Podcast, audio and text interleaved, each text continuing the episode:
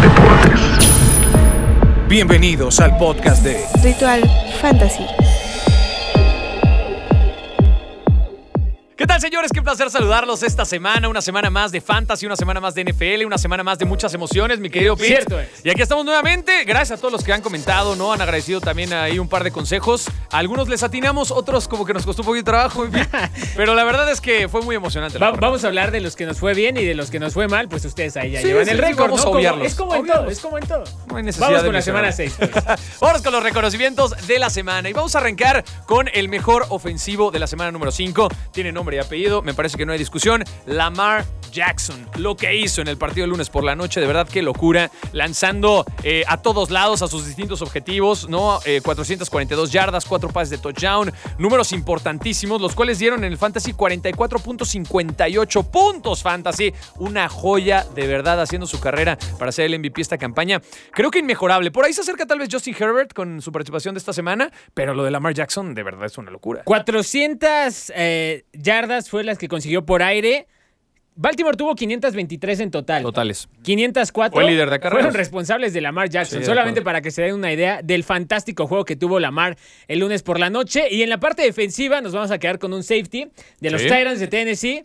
Eh, es como la contraparte de Derrick Henry en la ofensiva, ¿no? De eh, Kevin Bayard, siempre que tiene que salir alguien a jugar de una forma física, a plantarle cara a los rivales, siempre aparece Kevin Bayard. Ocho tacleadas, una intercepción, un balón eh, recuperado, no un balón forzado y una anotación, un touchdown. Entonces esta semana fue increíble para el secundario de Tennessee. Una muy buena jornada. Ahí están, ofensivo, defensivo. Obvio, este consejo es para todos los que juegan con defensivos. Ya lo saben, hay gente muy intensa. Así es que pues tenemos para todos. Vámonos con los Somos, lesionados, somos. ¿Te parece? Bueno, lo de Bayard, 32 puntos. ¿no? Hay, Para que hay- los eh, hay un hospital de lesionados ahora Sí, sí. sí, hay Creo varios. que es la semana con más bajas que hemos tenido en Fantasy y además se va a juntar con que ya empiezan las semanas de descanso para varios equipos, entre ellas los 49ers de San Francisco, los Saints de Nueva Orleans. Entonces, ahora sí pongan atención a lo que le vamos a decir para que puedan copar con esas bajas. Sí, no tenemos eh, todo el tiempo del mundo, pero vamos a, a hablar de los más destacados, ¿no? Voy a arrancar con Juju Smith-Schuster. Se pierde el resto de la temporada. El TikTok Boy. Es correcto, un receptor que fue importante, ¿no? Cuando vino a la NFL, que hacía de segundón por ahí con Antonio Brown.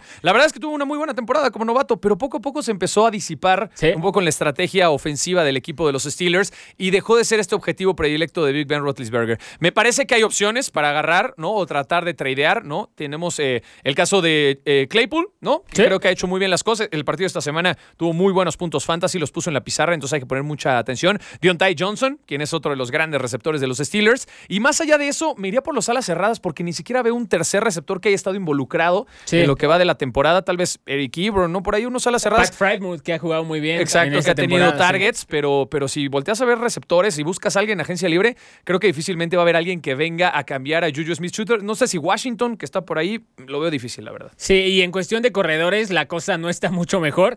Se fueron lesionados. Clyde Edwards Seller entró a la lista de lesionados y eso significa que se pierde mínimo tres partidos. Saquon Barkley le salió un tercer tobillo y esa no es una ¿Qué tal buena noticia, contrario a lo que usted pudiera creer. También se va a perder mínimo de dos. Dos semanas y pudieran ser hasta cinco. Opciones en agencia libre o en waivers, no hay muchas y, y ya varias las quemamos. Entonces vamos a apostar por algunos jugadores que no están inscritos o no están tomados en la mayoría de las ligas. Por Oye, ejemplo, Y rapidísimo, perdón, antes de que te vayas.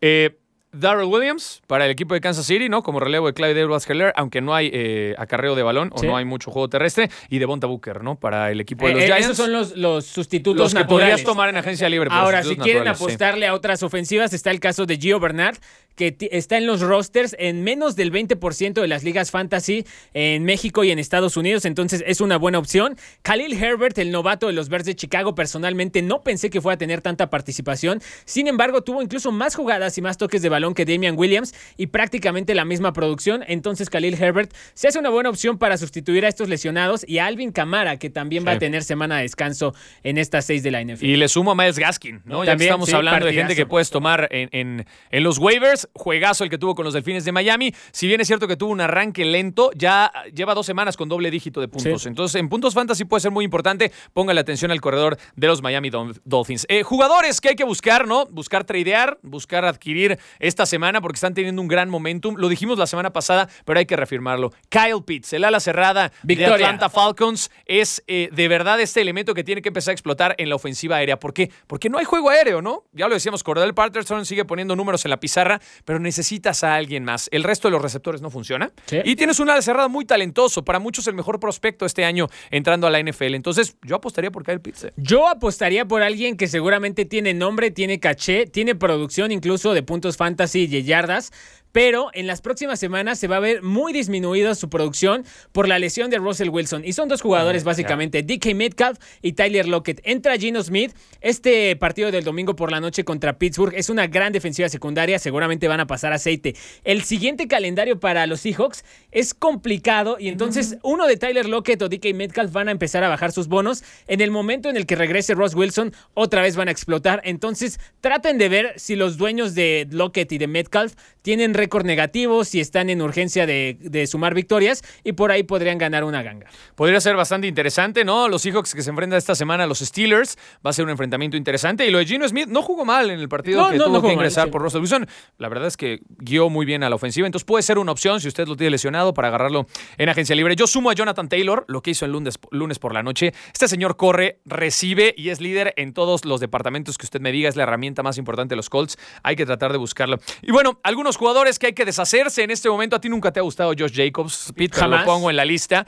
Para si todavía lo tienes, si fuiste de estos aferrados que lo mantuvo con todo y lesión y esperó que empezara a dar resultados, eh, yo, yo aprovecharía para venderlo. Sí es un corredor número uno, sí de repente te da doble dígito de puntos, pero es inconsistente. Creo que todavía tiene valor para buscar algo más valioso eh, dentro de tu liga. Entonces, si tú lo tienes, mi recomendación es trata de cambiarlo, véndelo al mejor postor y consigue algo que te, que te pueda beneficiar más adelante. Yo voy a seguir en la misma tesitura de vender corredores y tiene que ver con lo que decía hace un momento de Khalil Herbert.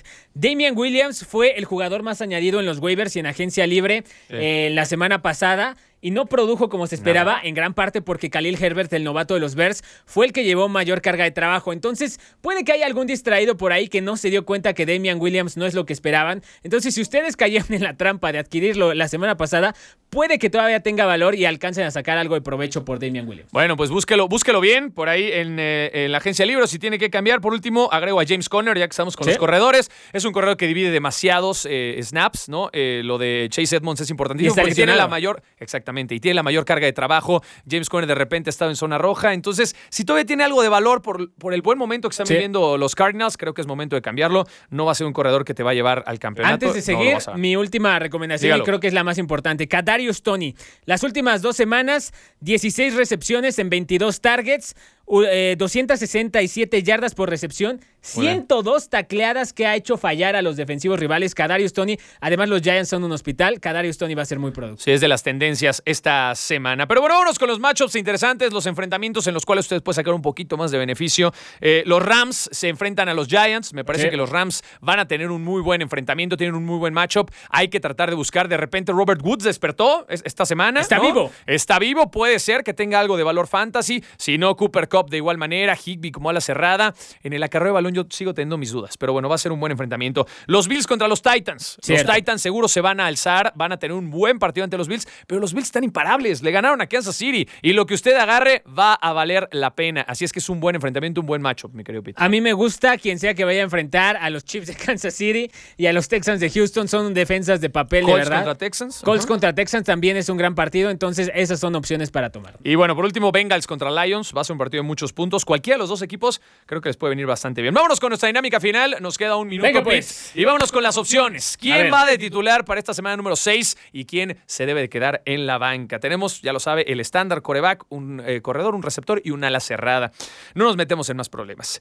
Jalen Hurst contra Tampa Bay Pete o Heineke contra los Chiefs. Heineke contra los Chiefs, porque los Chiefs muy están haciendo ver como la mejor ofensiva del planeta. A cualquiera que sea su rival, Taylor Heineke se ha visto muy bien con Terry McLaurin. Ricky Seals Jones empezó a despertar, Me gusta, sí. entonces me quedo con Taylor Heineke. Sí, con todo y la baja del ala cerrada titular, la verdad es que han funcionado bastante bien. Vámonos con corredores. Devonta Freeman contra los Chargers, que tuvo una buena participación el lunes por la noche. Ya se vio en roles como receptor, Ajá, eh, corriendo bastante bien los balones. Entonces, ahí está la opción contra los Chargers o Josh Jacobs contra los Broncos, que acabamos de decir que véndalo, ¿no? Yo me voy a quedar con Devonta Freeman porque Bien, la defensiva de los Chargers suele tener una postura de córreme lo que quieras de la yarda 20 a la 20, el resto no me vas a correr nada, entonces por ahí Devonta Freeman puede recoger algunas yardas. Puede dar buenos puntos. Vámonos con receptores. Emmanuel Sanders de los Bills contra los Titans o de Devante Adams de Miami contra los Jaguars, Pete. Me encanta Manny Sanders lo que está haciendo esta temporada, una de las revelaciones, Cole Beasley lo ha relegado al olvido,